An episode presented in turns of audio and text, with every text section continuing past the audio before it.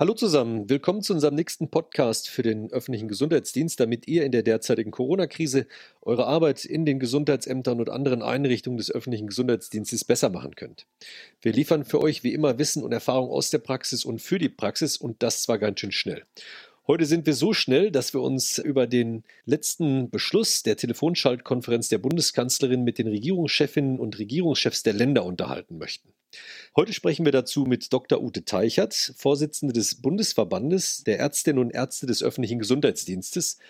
Ute, das Ziel von Bund und Ländern ist es ja, alle Infektionsketten nachvollziehbar und möglichst schnell zu unterbrechen. Und da haben sie jetzt entschieden, erstmal qualifiziertes Personal einstellen. Das hört sich ja irgendwie ganz gut an, ganz besonders für den Infektionsschutz.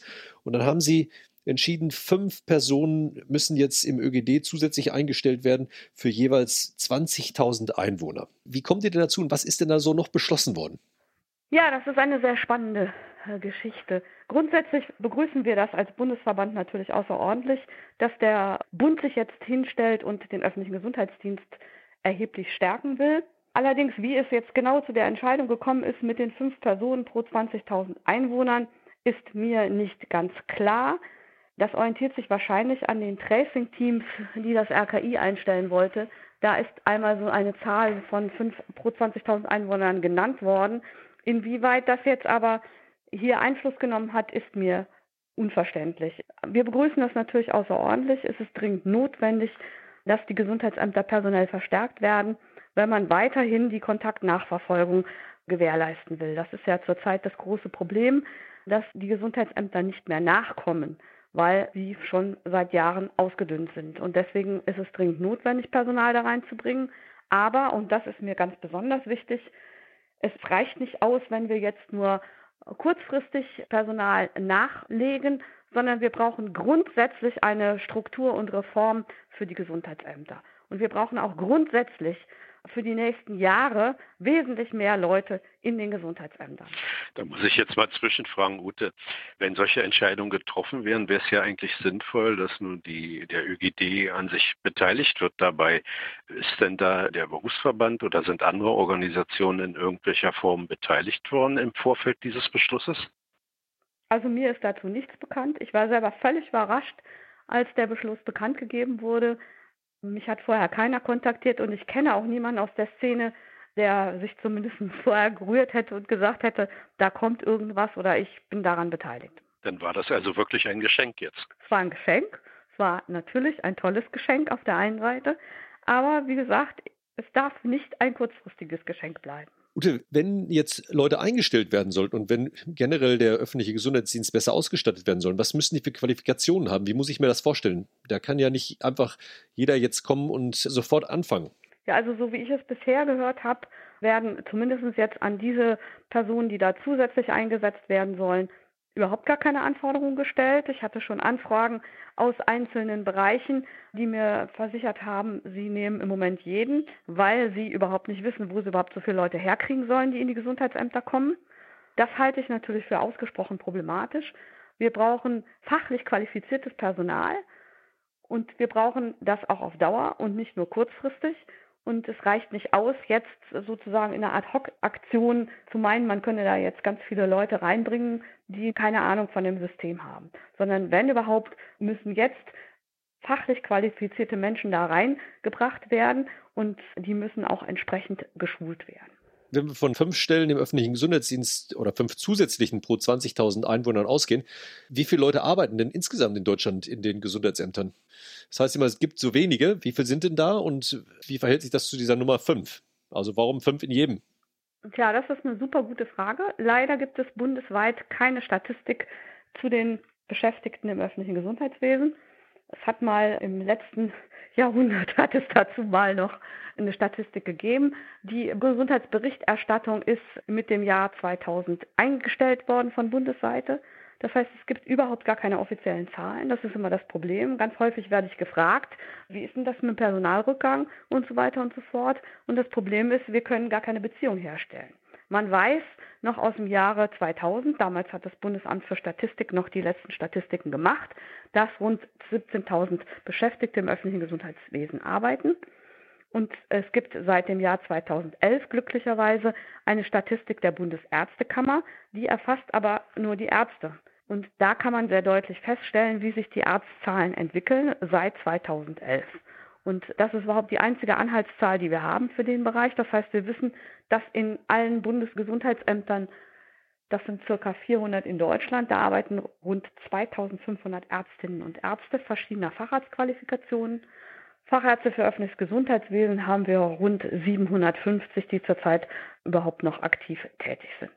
Und wir wissen auch, dass wir einen riesen Berg vor uns herschieben, denn der Altersdurchschnitt ist sehr hoch und in den nächsten fünf bis zehn Jahren werden mehr als die Hälfte der jetzt noch Tätigen in den Ruhestand gehen. Das sind die Zahlen, die wir haben. Wir haben aber keine Gesamtstatistik, keine Gesamtzahlen und wir wissen auch überhaupt nicht, wie es in den anderen Berufsgruppen aussieht. Und da sehe ich ein erhebliches Problem und deswegen glaube ich auch, dass diese Zahl mit den 5 pro 20.000 Einwohnern hm, gewürfelt wurde, wenn ich es mal so salopp sagen darf denn es gibt kein, kein Verhältnis, keine Maßzahl.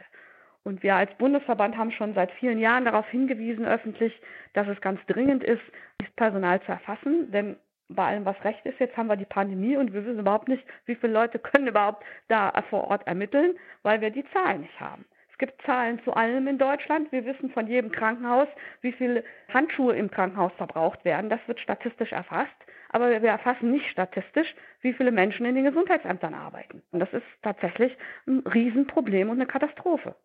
Ute, wenn ich da mal einfach mal rechne, du sagst 400 äh, Gesundheitsämter und 700 äh, Fachärzte fürs öffentliche Gesundheitswesen. Das heißt ja, dass nicht mal zwei in jedem Gesundheitsamt tätig sind. Das ist doch eigentlich eine Dramatik, wo eine große Ausbildungsinitiative jetzt starten müsste. Ja, das sehe ich ganz genauso. Ich sage das auch schon seit Jahren. Das ist eine Katastrophe. Wobei man natürlich dazu sagen muss, es arbeiten ja nicht nur Fachärzte für öffentliches Gesundheitswesen in den Gesundheitsämtern, sondern auch andere Facharztqualifikationen. Das heißt also insgesamt haben wir in den Gesundheitsämtern eben 2500 Ärztinnen und Ärzte und davon sind knapp 700 50 Fachärzte für öffentliches Gesundheitswesen. Aber, aber, ich meine, man muss auch einfach mal sehen, wir haben dort ja verschiedene Fachbereiche. Das heißt, diese Ärzte verteilen sich ja dann tatsächlich auch über verschiedene Fachbereiche. Für den eigentlichen infektiologischen Fachbereich konzentriert sich das ja dann doch auf einige sehr wenige Ärzte. Ne? Ja, das ist ein ganz großes Problem. Aber es ist kein neues Problem, sondern es ist tatsächlich ein hausgemachtes Problem. Ja, dann habe ich noch eine Frage dazu. In dem Beschluss steht ja auch drin, dass jetzt äh, zumindest für die jetzt konkret angedachten Schulungen das äh, Bundesverwaltungsamt die Online-Schulungen machen soll oder überhaupt Schulungen machen soll. Da habe ich mich so ein bisschen gewundert, warum das Bundesverwaltungsamt da jetzt die Zuständigkeit hat. Äh, die machen zwar ja bundesweit, sind die Akademien ja dort zum Teil angesiedelt, aber kannst du dir erklären, warum das Bundesverwaltungsamt da jetzt für zuständig erklärt worden ist?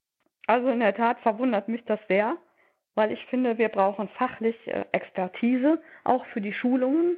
Mir ist nicht bekannt, dass das Bundesverwaltungsamt im Bereich öffentliches Gesundheitswesen irgendeine fachliche Expertise hat, irgendwelche Ausbildungsmöglichkeiten hat oder sonst irgendwas in der Richtung. Dafür haben wir in Deutschland die Akademien für öffentliches Gesundheitswesen. Das ist deren eigene Domäne und ich weiß also überhaupt nicht, wie hier das Bundesverwaltungsamt ins Spiel kommt wundere mich da sehr drüber und würde wirklich dafür plädieren, dass wir ganz dringend die fachlichen Qualifikationen nutzen, die wir in den einzelnen Bereichen haben. Warum arbeiten denn eigentlich so wenig Ärztinnen und Ärzte, insbesondere Fachärzte für öffentliches Gesundheitswesen in den Gesundheitsämtern? Und ich meine, die müssen ja eigentlich geführt worden, wenn es um öffentliche Gesundheit geht. Ich würde mich ja auch nicht gerne von einem Arzt operieren lassen, der kein Chirurg ist, oder? Wie siehst du das? Ich sehe das 100 Pro genauso. Wir haben aber ein ganz, ganz großes Problem und auch das Problem wird seit Jahren öffentlich negiert. Ärztinnen und Ärzte, die in den Gesundheitsämtern arbeiten, verdienen deutlich weniger als Ärzte in den Krankenhäusern. Durch die Entwicklung der einzelnen Tarifverträge hat sich diese Schere in den letzten Jahren erheblich erweitert. Also heutzutage ist es so, je nach Facharztqualifikation und je nach Lebensalter, das sind ja wesentliche Faktoren für die Einstufung im Tarifvertrag, verdient ein Arzt, der in ein Gesundheitsamt wechselt, ungefähr bis zu 1500 Euro weniger als in der Klinik und da sind jetzt nicht die Nachtdienste, Bereitschaftsdienstzuschläge und so weiter mit drin, sondern die sind da alle schon abgezogen. Das ist also ein Gehaltsdefizit vom Grundgehalt sozusagen, was deutlich geringer ist. Ich bin ja selber 20 Jahre in dem Geschäft tätig. Ich mache viele Jahre auch Vorstellungsgespräche. Es scheitert ganz oft in den Vorstellungsgesprächen daran, dass die Leute einen fast für unmoralisch erhalten mit dem Gehaltsangebot, was man denen machen muss. Man ist an den Tarifvertrag gebunden, ja, und wenn Ärztinnen und Ärzte aus dem Klinikbereich das hören, dann werden die blass und sagen, hören Sie mal, ich muss meine Familie ernähren, ich habe sonstige finanzielle Verpflichtungen, warum soll ich denn zu Ihnen kommen, wenn ich weniger Geld verdiene? Das ist ja ganz normal, das ist ja in anderen Branchen auch so. Aber das ist das allergrößte Problem. Und es gibt eben auch schon seit Jahren Tarifverhandlungen, die erfolgreich verhindert werden. Da ist bisher nichts passiert. Und solange das weiter so ist, werden wir ein erhebliches Problem damit haben, Nachwuchs in die Gesundheitsämter zu bekommen. Ja, Ute, nun ist ja der Beschluss da, den hat die Kanzlerin zusammen mit den Ministerpräsidenten und Ministerpräsidentinnen gefasst. Der muss ja jetzt irgendwie umgesetzt werden. Ich vermute, er muss vom BMG her umgesetzt werden und vielleicht von den anderen, die man dazu braucht, die beteiligt sind. Was wünschst du dir denn jetzt in der Umsetzung? Was sollte jetzt passieren? Ich würde mir wünschen, dass jetzt nicht hinterhergerannt wird, um diese Zahl zu erfüllen, sondern dass man tatsächlich guckt, welche Voraussetzungen bringen die Menschen mit, die jetzt da eingesetzt werden können. Denn es erfordert ja ein, gewisse, ein gewisses Maß an Umgänglichkeit, man muss Kommunikationsfähigkeiten haben, man muss auch bestimmte Sachen sortieren können und andere Sachen machen können, wenn man da vernünftig eingesetzt werden will. Also ich glaube nicht, dass es gut wäre, jetzt einfach wie wild sozusagen alle Leute zusammenzusuchen, die nichts anderes zu tun haben und zu sagen, geht ihr mal in den Gesundheitsämtern helfen. Das verursacht dann vor Ort mehr Chaos als sonst was. Also es muss schon darauf geachtet werden, dass die Menschen, die da hinkommen, gewisse Voraussetzungen mitbringen. Und ich würde auch sagen, die müssen entsprechend geschult sein. Wir haben ja entsprechende Erfahrungen bei uns mit der Freiwilligen Börse Medis vor ÖGD gemacht. Da haben wir ja etliche Online-Schulungen jetzt auch angeboten für die Studierenden und das halte ich für eine Grundvoraussetzung. Das müsste jetzt auch für die anderen Personen passieren. Und übrigens fände ich es ganz wichtig, wir bieten natürlich als Bundesverband uns auch an, wir bieten unsere Fachexpertise an, sowohl bei der Auswahl der Personen und bei der Ausstattung. Wir haben ja auch unsere Freiwilligenbörse, auf die man zurückgreifen kann und die man vielleicht auch ausweiten kann. Also wäre ein interessantes Projekt, das auch noch zu vergrößern. Und wir bieten natürlich auch dem Bundesgesundheitsministerium Fachexpertise an bei der Schulung, Ausbildung der Personal und im Übrigen auch darüber haben wir noch gar nicht gesprochen. Es steht ja auch drin, dass die Gesundheitsämter technisch aus- und aufgerüstet werden sollen. Und auch da halte ich es für ganz wichtig, dass man mit uns ins Gespräch geht. Es nützt ja auch nichts, wenn jetzt Technik, PCs oder Laptops in die Gesundheitsämter gebracht werden, wenn die gar keine brauchen. Sondern da fände ich es ganz wichtig, eine Bedarfsabfrage bei den Gesundheitsämtern zu machen und mal zu hinterfragen, was brauchen die Kollegen eigentlich vor Ort, bevor wir jetzt im blinden Aktionismus Geld über die Gesundheitsämter schütten, damit wir unser gutes Gewissen erleichtern. Also das wäre mir ein ganz, ganz wichtiger Ansatz. Wir sind gerne als Bundesverband bereit, da zu unterstützen und mit Rat und Tat zur Seite zu stehen. Ja, vielen herzlichen Dank, Ute Teichert, für die spannenden Gedanken dazu. Und ich glaube, das sind ja ganz wichtige Aspekte, die mir scheint im Moment noch nicht so richtig sich wiederfinden in dem Beschluss. Insofern, wir werden da sicherlich weiter drauf gucken, wie das jetzt umgesetzt wird und notfalls, und nicht notfalls, gerne nochmal auf dich zurückkommen und die Kolleginnen und Kollegen in den Gesundheitsämtern davon zu informieren, wie es denn nun gelaufen ist in der weiteren Umsetzung dieses Beschlusses. Dankeschön. Ja, auch ich bedanke mich für die interessanten Fragen und die Möglichkeit, hier das ein oder andere zu erklären. Danke. Ich denke, da bleiben wir wirklich dran. Danke, Ute. Tschüss. Tschüss. Tschüss.